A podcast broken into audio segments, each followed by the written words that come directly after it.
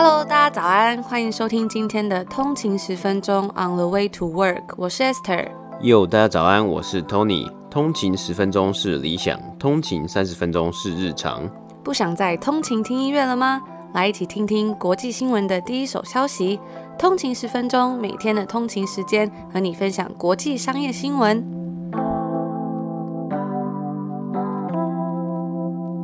大家早安，欢迎回来通勤十分钟。今天已经是礼拜四了，大家早安。再过一天。哎，两天就可以放假了，没错，好快哦，一个礼拜又要过完了，真的，一个礼拜又要过完了。那我们昨天呢，也有在我们的 Instagram 上面 On the way to work 跟大家问说，大家对花生过敏吗？因为昨天我们分享那个 Nestle 雀巢，它收购了一间专门做这个 treatment 的公司，结果发现原来大部分的人好像对花生都不过敏，哎，可能在美国这个问题比较严重。嗯，有可能。那发现很多听众其实是对甲壳类比较过敏。然后呢，我们要补充一下，昨天我们在节目上有说到这个可乐果，就有听众朋友们跟我们说，其实。现在可乐果是已经是，如果你有蚕豆症是可以吃的。哦，就是它可能有就是 OK 的这样子。对，它现在好像是用这个豌豆，就是是用豌豆做的了，所以蚕豆症的人是可以吃的。嗯、我都不知道哎、欸。对，没想到后来这个听众来提醒我们。真的没想到现在已经是就是豌豆做，所以蚕豆症也可以吃。我也超爱吃可乐果的。嗯、真的。对啊，然后昨天呢，我们也发现，没想到很多听众朋友都对这个雀巢是哪里来的，原来大家都知道哎、欸，因为我自己以为它是美国的公司。但后来才发现它是瑞士的。对，我本来也以为它是美国公司，但是就是查一下之后，然后就是哎，它是瑞士的公司。对，但没想到大家怎么这么厉害，都知道他是哪里来的。大家可能都有听完，然后再来随堂测验。对啊，然后我们呢，之前在我们的频道上面做的这个抽奖活动，就是十一千 follower 的抽奖活动，这个书还有明信片呢，已经抵达台湾，然后昨天都已经寄出了。嗯、所以如果有中奖的听众朋友们呢，也可以最近留意一下有没有收到我们的包裹，也可以跟我们分享哦。嗯接下来我们其实也会规划一连串的活动啊，或是我有呃未来的抽奖计划，那大家也就是 stay tuned 到我们的 IG on the way to on 的一个底线 way to work。对，然后也谢谢听众朋友们给我们的回应，因为我们昨天才看到，原来有通勤族是来自世界各地，那他们有给我们很多五星推荐，因为我们是要从别的地方才看得到，因为我们是如果你的地区是设置加拿大或是设置是台湾的话，就只看得到那个地方的 review。然后昨天就发现呢，其实有来自世界各地的通勤族都给我们很多。鼓励，像是有一个是他说，呃，有位通勤族，他说他住在纽约，他是听 M 观点介绍才知道我们的 Podcast，一听钟情，然后节目刚好可以陪伴他的这个通勤时间，对，五星支持我们，一星期更新五次，很棒，谢谢这位通勤族。那另外一个呢，还有是来自韩国的通勤族，他说平常听音乐也，呃，通勤听音乐也不是真的想听音乐，只是想要一个声音，然后常常会，呃，有时候听到不想听音乐，还会一直狂按下一首。通勤时间听这个可以吸收国际新闻，减少滑手机的时间，又。可以增加知识，上榜不是没有道理。赞赞这样，谢谢这位通勤族的支持。赞赞。对，然后我也很好奇，就是 因为就是 Apple Podcast 的 review 上面其实有很多那个你要留一个名字嘛，我就很好奇那个名字是怎么出现，嗯、因为我发现大家的名字都很有创意耶。这个可以自己打吧。真的吗？好像是可以自己打，所以大家就是匿名，然后会取一个就是好笑很有创意的名字，这样。好，我觉得还蛮还蛮酷的。嗯、对，那我们今天呢，依然也是要来跟大家分享几个有趣的内容。那在开始我们节目前，也别忘了可以 CLS，comment like and share，留下一个你的评论，然后给我们一个五星评价。那不忘了分享给你的亲朋好友听。那最后呢，一样可以再去追踪我们的 IG on 的一个底线 way to work，我们会在上面发一个比较快的新闻，或是跟大家互动啊，聊聊天，也会有一些随堂小测验，嗯，来看看大家有没有 听清楚。今天有没有听这个我们的节目？对，那大家如果有任何 insight 啊，比如说我们今天分享什么新闻啊，产业观点，大家也都可以在下面留言，我们也都会看哦。嗯，对。那最后，如果大家对我们的节目有兴趣，喜欢我们内容的话呢，也欢迎公司或厂商来我们的节目下广告。那我们就来跟大家谈谈今天的美股指数吧。OK，今天是北美时间的礼拜三，九月二号。今天的美股三大指数表现呢，首先我们看到道琼工业指数是上涨了四百五十四点，那涨幅大概是一点五九个百分比，来到了两万九千一百点哦。那 S M P 五百呢，则是上涨了五十四点，来到了三千五百。八十点。大斯达克指数呢也是上涨的情况，它上涨了一百一十六点，也就是零点九八个百分比，来到了一万两千零五十六点。今天呢，其实每每个指数都有上涨的情况，那所有的这个产业呢，也都是上涨的情况，都是也非常的平均的。S M P 标普五百的里面十一个 sector 里面呢，总共有十个 sector 是上涨的哦。那包括道琼啊，道琼工业指数三十只成分股里面，总共有二十八只的成分股市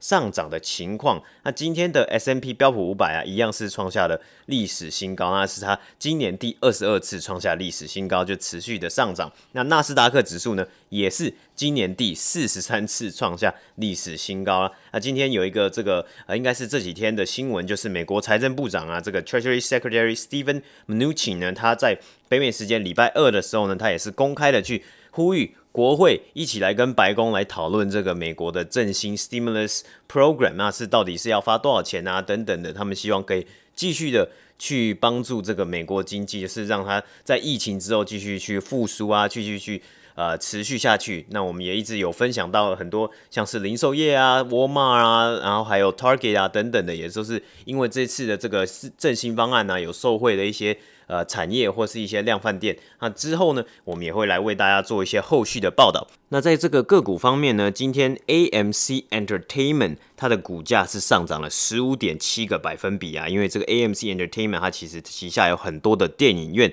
它在今天呢也宣布要在北美时间礼拜五之前重开 reopen。一百四十多家的电影院呢、那为什么要选择礼拜五之前呢？因为其实下个礼拜一九月七号北美时间是加拿大跟美国的劳动节啊，所以总共有六日一一个 long weekend 长周末的放假，那大家就是会很开心啊，会想要去很多地方玩啊，所以这个 AMC Entertainment 就选择在礼拜五之前要开这个他们的电影院来去 capture 到。很多的商机啊，从 Long Weekend 的商机，包括我们前几天有分享啊，《天能》也上映嘛，有点像是好莱坞的救星，票房救星嘛，很多人就是因为这部片而重新回到了剧院里面去来看戏，这样子。这个重新开放呢，也大概七十 percent，就是七成左右的 AMC 电影院是重新开放的。那在 Labor Day Weekend。这些呃北美的民众就有机会去选择呃重新进场，回去进电影院，然后去支持或是去观看这些电影。第二个呢是这个梅西哦，梅西百货的股价呢，它虽然是那个足球员啊、呃，不是足球员，是梅西百货 Macy's，它的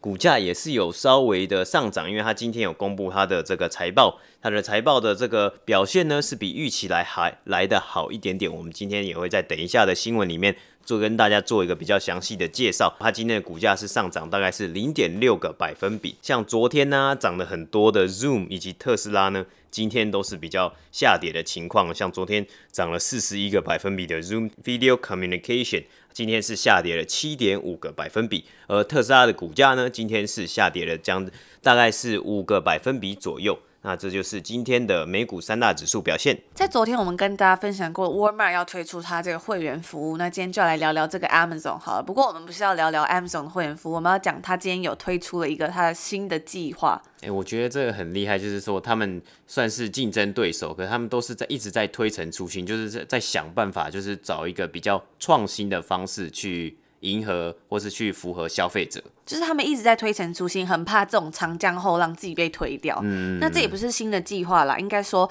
，Amazon 的无人机宅配现在是来势汹汹，因为其实它已经正式获准可以测试使用自主无人机运送货物了。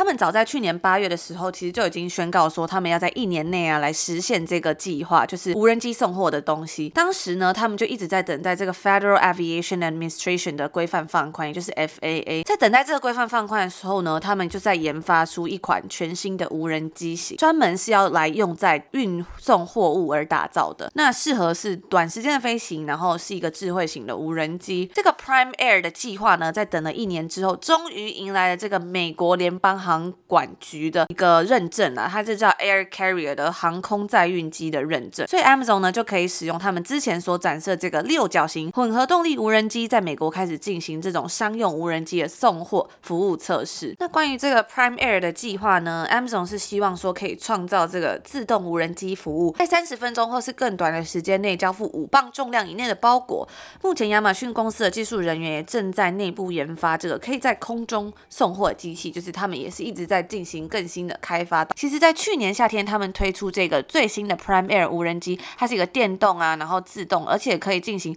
垂直跟水平的飞行。它可以在半小时内呢行驶十五英里，就是它比这个 u s a n Bolt，就是之前牙买加前男子短跑运动员，也是男子一百公尺、男子两百公尺以及男子四乘以一百的这个接力的世界纪录保持者。它同时也是三项赛事奥运金牌得主，所以就是说这个东西，这个无人机呢，它比这 Usain Bolt 还要再快一点，就比世界上最快的男人还快。这样大家应该就有一点知道说大概是多快了。对，那其实像这样的服务啊，就这个 Prime Air 的服务也不是第一次出现了，因为去年四月的时候，这个 FAA 其实就已经给了这个一间公司，叫 Wing 这家公司它的航空载运机的认证。那其实这家公司来头也不小，它是这个 Alphabet 的无人机子公司。对，在去年的时候呢，它已经在开始做这个维吉尼亚州的这个 Christiansburg 这个地方送货了。最近呢，这个 Win 也跟 Feed FedEx 啊，还有 w a r g r e e n s 签约，开始做 Pilot Delivery 首次运送。在去年十月的时候呢，另外一家公司 UPS 也获得这个 FAA 的批准，获得了 Part 一三五的认证，可以正式营运他们旗下的无人机子公司，是叫做 UPS Flight Forward。大家如果觉得说，哎，UPS 是一个呃算是送货公司嘛，大家如果期待说这可以来送包裹的话呢，大家可能会有一点失望了，因为目前这项认证只能用于医院跟校园包裹的快递服务。哦。虽然它是一个算是商用的，但是呢，如果要扩到这种扩及到这种住家或者是你买网购的东西呢，可能还是要再等一会儿了。啊，哎、我我也很我我还蛮好奇的，因为像目前这些 fly drones 啊，它都是送可能送包裹嘛，那会不会之后有可能可以送 Uber Eat 或是就送送食物？送披萨之类的，我觉得也是不无可能。不过最近他们所的这个就是这个认证呢，就是还是比较偏向这些地方。嗯、之前也有一个新闻是说，好像也是呃一个大学吧，他们是有做出这个计划，然后有运送这个好像是就是内身体的一个就是器官，uh huh. 然后就移植，所以帮助一个成功的移植，所以他就是用就是无人机来送运送器官，我觉得蛮酷的。哦、oh，OK。对啊，那其实呃，目前像 UPS 它这项认证，他们主要是做都在北卡罗来纳州跟佛罗里达州而已。嗯，对，所以要扩及到整个美国，甚至是全世界呢，也是还要再等等看。UPS 的 Flight Forward 呢，是美国第一家取得完整认证的企业，就是 FAA 啦。那虽然无人机不用像一般商业航空飞机受到那么高的高度监管，但是为了让这个美国联邦政府可以用同一道标准来方便他们管理，所以呢，这些无人机快递公司还是要得到我们刚刚讲这个认证，就是这个 FAA 的这个认证。其中呢，又以取得我们刚刚所讲到这个 Part 一三五的认证是最为重要的，因为。这个认证就是可以让企业按照他们的需求任意飞行这个无人机，不需要在飞行员的视线掌控范围内，而且它是可以载载重超过五十五磅，就是将近大概二十五公斤左右的货物，然后还可以在晚上就是夜间飞行。因为我们刚刚所讲到这些法规啊，还有技术原因，所以就是呃要开始无人机驾驶的这种比较像是外送啊，或者是送包裹的服务，其实还是有蛮多障碍的啦。像是很多飞行员一样，其实无人机的操作员也是要遵遵守非常多的准则，包括像是亚马逊有二十八项获得这 FAA 的批准的明确条件，比如说它不可以在离地四百英尺以上的地方飞行，或者是它必须要在人口密度低的农村地方，它才能执行它的任务等等的规范，总共有二十八项。嗯，所以目前因为他们呃刚刚有讲到，他们都是在部分的地区做测试嘛，所以是不是到这个大都会啊，或是这种都市区，这个未来？包裹或是无人机飞行，还是要去，就是等到他们的发展，是不是？对，因为其实它现在已经是可以到一些就是视线以外的地方，已经算是一个很近，就是一个 milestone 里程碑了。嗯、因为至少目前像亚马逊啊、Wing 啊、UPS，他们是获准可以做这件事情，就是在视线范围之外地方进行飞行。那其实以前一般来说呢，大家只是觉得说无人机可能就是送货员到一个行人行道，然后这个无人行把你送到门口等等的这样这样短短的距离，但现在就是可以到视线以外，所以已经算是它之后的进展呢，也是。指日可待的。那最后呢，这个新闻的最后，我们还是要跟大家呼吁一下，要注意一下。虽然我们谈到这三家公司已经克服了主要的监管的这种机构的障碍，但是这个 momentum 呢，它也是感觉势头非常好。可是还是要注意有一些 hype，就是炒作的因素。因为就像我们刚刚讲的，它就是要实现这种送货啊，或是你说像 Uber 这种外送的这种服务用无人机来送，嗯、肯定还是要等蛮久一段时间，啊、所以它只是一个刚开始的里程碑而已，嗯、所以算是还是在发展阶段啊，或者还是在 concept 的阶段，对，还在刚起头而已，嗯、所以就是可能会有一些嗯炒作啊，或者是 hype，大家就是还是要注意一下。嗯、那这就是我们今天要跟大家分享的第一个无人机的新闻。那我们第二则新闻呢，就跟大家来分享一下梅西百货在今天北美时间九月二号礼拜三公布的财报，还有他们最新的情况。梅西百货在今天呢，他们的最新财报数据，总共呢是亏损了四亿三千万美元，但是销售额呢也是随着疫情后的经济开放而慢慢有回温的现象了。这一季最新一季的销售额是三十六亿美元，比上一季的三十美元还成长了六亿美元啊。但是较去年同期呢，它是减少了将近二十亿美元的销售额，还是可以看到啊，就是。疫情对于零售业啊，这些这是这些等于说零售业有实体店面的零售业的影响了。那梅西的临时 C CFO Felicia Williams 呢，他表示。这一季的表现其实是比预期还来得更好，尤其像是网络商店的成长啊，实体店面超乎预期的复苏，就是等于说 we open 的时候，其实是比预期来还来得快啊，或是等于说人潮其实比预期还来得多一点点。那甚至加上呢，奢侈品超出预期的销售哦，这个我们也好像呃前几集的时候也有提到过嘛，像是如果大家不是买 essential，有可能有一些报复性消费的这个情况发生，他们可能会想要去买。一些比较呃高高价高单价的物品啊，来去可能消费者想要去犒赏自己啊等等的因素，所以这个梅西百货今天有讲到，那因为疫情的关系呢，梅西百货撤除了对于今天今年一整年度的财测哦，那这也跟之前报道的部分的一些零售业者也是一样的，他们的方向都是一致的，因为疫情其实是这个 volatility 太高了，就是太不确定，不确定性太高，所以无法去。估量整个年度的这个财报的预测啊，还有财务状况的预测，服饰销售呢仍然表现的是不太好的这个状况，表现不太好，因为越来越多人在家工作啊，所以他们可能会去百货，不太会去百货公司买这些衣服啦。但是跟大家稍微来也来介绍一下，我们一直以来都有在追踪的加拿大瑜伽国民品牌 Lululemon 啊，它也算是在疫情中持续的逆势成长啊，它主要是卖瑜伽裤啊，还有瑜伽。相关的东西跟衣物，那今天呢？其实今天有很多分析师啊，他都把这个 Lululemon 的这个 Target Price 买进的价格提高到四百块美金以上，超贵的，非常非常的高哦。因为它从六月六月以来，它的成长幅度是超级惊人。六月那个时候的 Target Price 是才刚突破三百块美金而已哦。那现在呢？今天收盘价 Lululemon 的股价是已经一股来到将近。三百九十八块美金左右，主主要他仍然是看准的，就是未来啊，可能还会在家里工作一一阵子嘛，所以就这个我们有讲到 athleisure 啊，大家喜欢穿上面穿这个 zoom shirt，上面穿衬衫，下面就穿瑜伽裤，很轻松，很舒服。还有之前我们有报道过，他有收购这个健身镜啊，这个 Mirror 这个新创公司嘛，加上他网店有一个大幅成长。对，那之前也有看到一个 retail 的报告，是显示说这种 athleisure 呢，在近半年来说是成长非常高，包括 Nike 还有另外一个品牌 Alo Yoga，他们的成长也都是非常非常惊人的。嗯，没错没错，所以像是。Athleisure 的这个成长啊，对于这种比较老牌梅西百货啊，还有传统百货、传统服饰业，就是一个比较大的影响啊。那我们回到梅西百货这边，他们的 CFO Felicia 说啊，今年真的是还要用不同的方式去看待这个 Back to School，因为前面有这个 Athleisure 这样新兴的品牌出来。后面呢，他们这些本来原始的一些档期，back to school 啊等等的，都是因为疫情的影响呢，要去重新的去审视，重新的去调整他们的策略。那梅西百货第二季的 earnings per share E EPS 呢是负八十一美分一股啊，但是分析师的预估本来是在每股净损一点七七块美元哦，也就是成功的就是算是有击败分析师的预期，表现比分析师预期还来得好啦。那分析预预期呢，销售额是在三十五亿美元，那这一次的真实的成绩是三十六亿美元，也算是有击败分析师预期。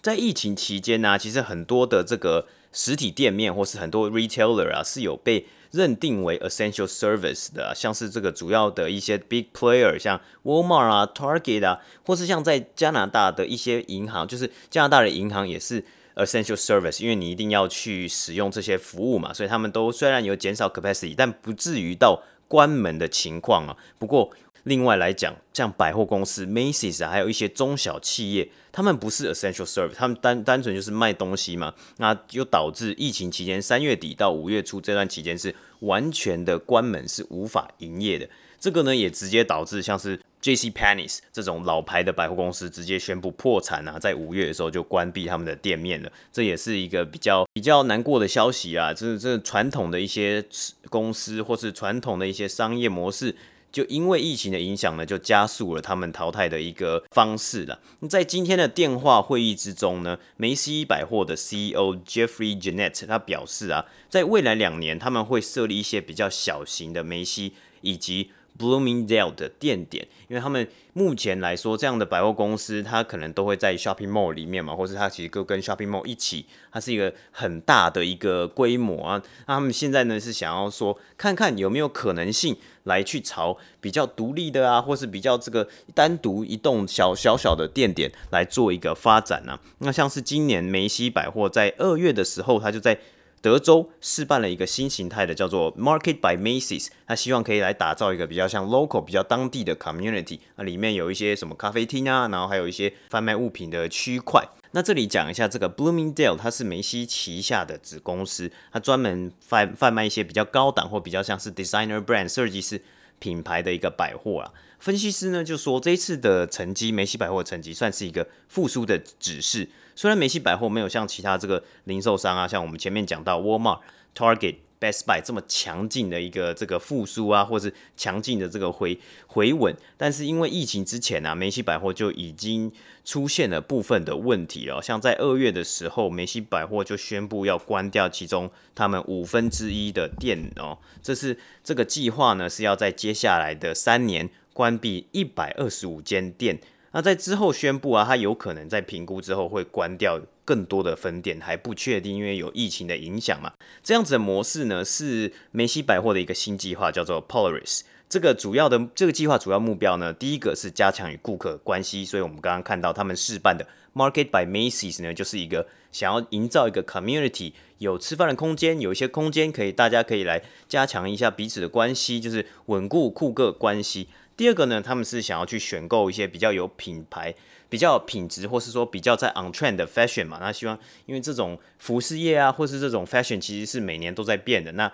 他们的这个选货能力也需要去加强，那才能去符合现在的标准或是现在的潮流。第三个就是加速他们数位的转型，也就是 e-commerce 他们电商这个部分的能力也要加强。最后呢是增加。店点的多样性嘛，有有可能是在 mall 里面的啊，有可能是独立设计出来的一些比较小的分店等等的啊，还有是要重整他们财务的结构，也因此梅西百货在六月的时候裁了公司的三千九百名 corporate 员工，这是继二月的两千名裁员动作之外的另外一次的裁员动作。那这个动作呢，会为梅西百货省下三亿六千万元的支出啊，啊，大概也会在之后每年。累积将近六亿，省下六亿美元的支出啊，这个东西其实会对他们的整体的这个呃财务状况啊，或是整个公司的财务状况做一个瘦身的一个动作了。啊，不只是梅西百货，许多百货公司他们也慢慢跳出这种像是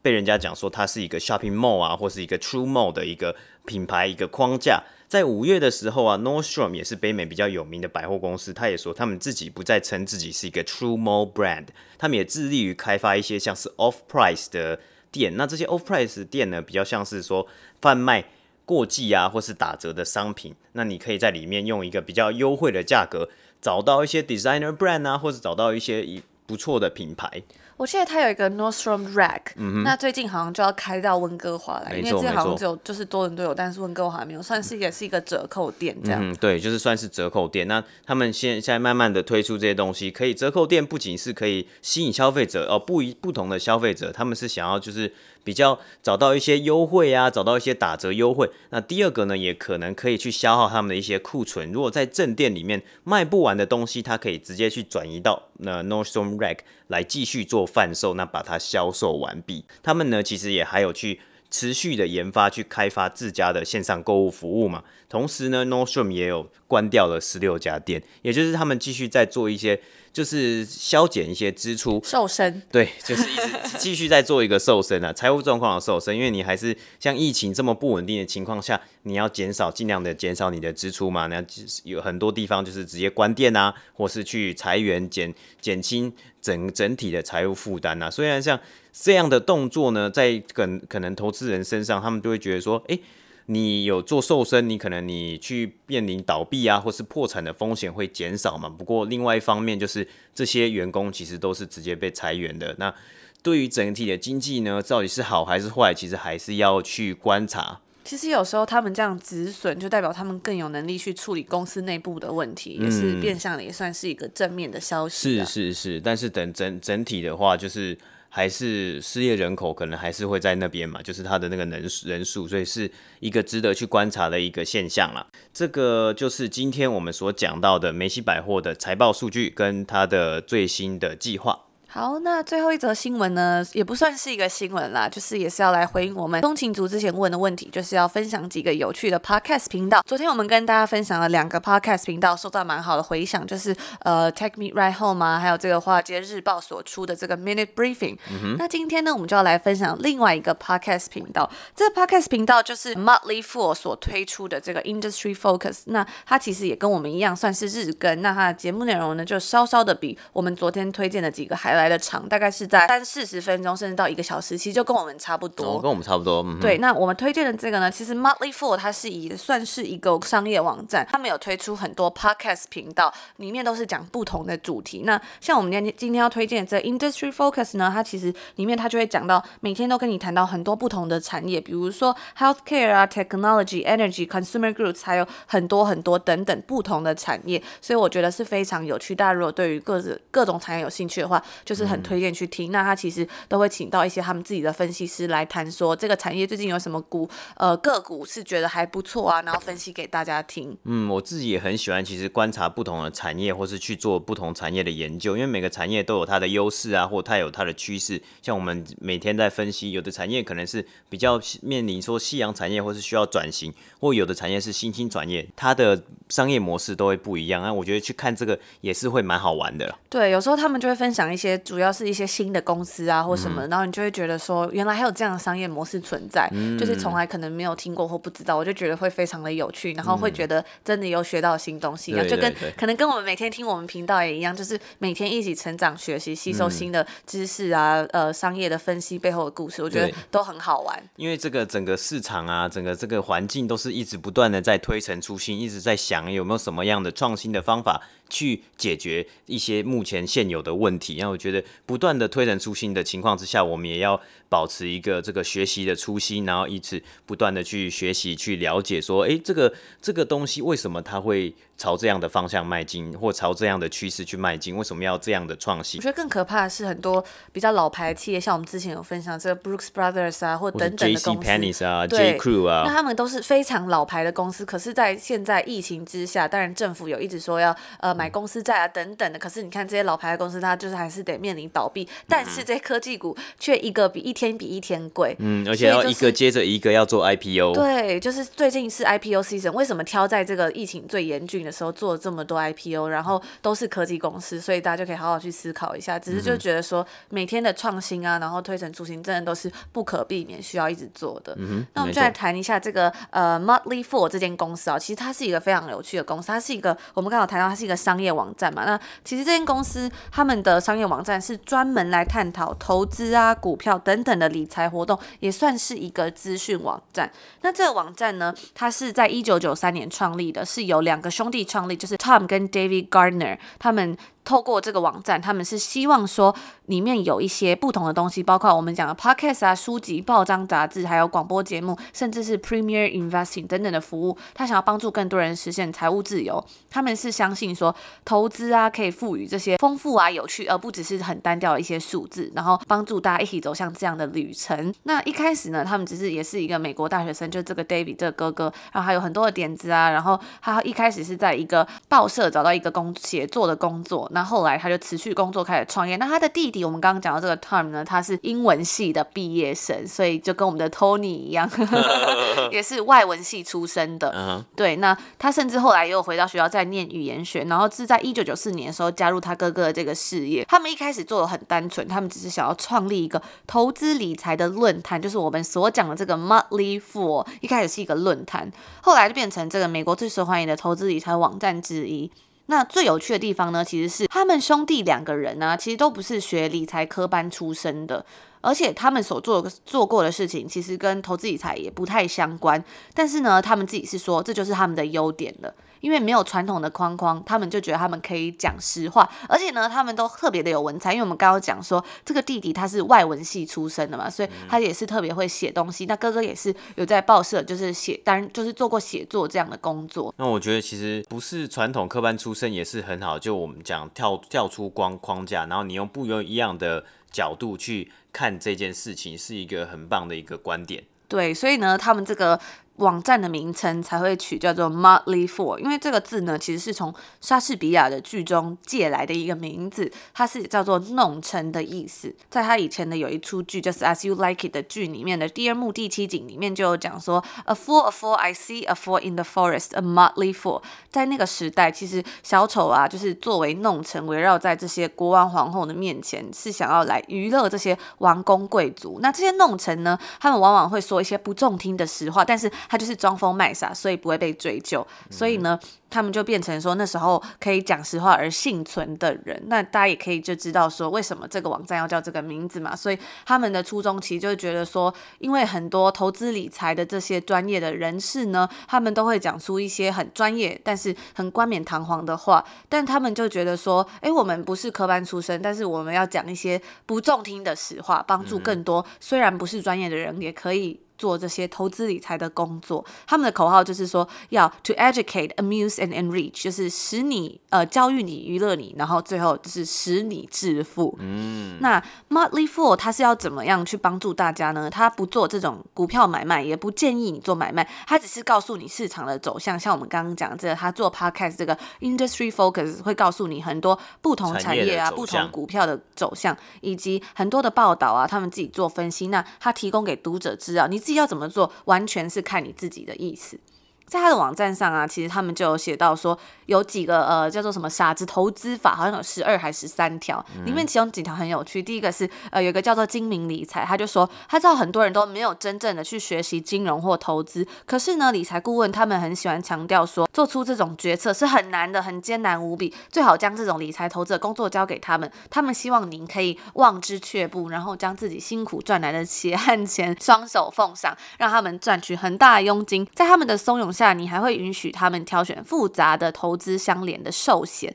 或是你毫不了解的基金。在这个 Motley Fool 他们的眼中呢，他们就说这简直是荒谬绝伦。他说，你需要认清这种残酷的现实，世上最为你的利益着想的只有你自己。那他们的任务就是向你展示说，你要如何掌控自己的财务啊，无论是储蓄或者是花费，或者是还债，或者是向他们的目的想要增长财富。他们希望每一个读者都可以对自己所赚的一分一毫做出有把握、明智的决定。那我觉得很有趣的是，他们之前是在论坛出身的嘛，他们还有在这个论坛上面呢，发起了一个这个算是愚人节的活动吧，就是因为活动吗？就是算是整人，因为其实上面那时候他们就说很多人会在里面讨论说哪一只仙股啊，就是很仙的股票，就是怎么样好啊，然后多少人为了它赚了多少钱，然后大家就在里面鼓吹，那这些在那边炒作人就可以因此而获利。然后他们有一次呢，就自己。就是编出了一只股票，那这五他们讲了一个很长的名称，说是什么什么储水系统什么。总而言之呢，就是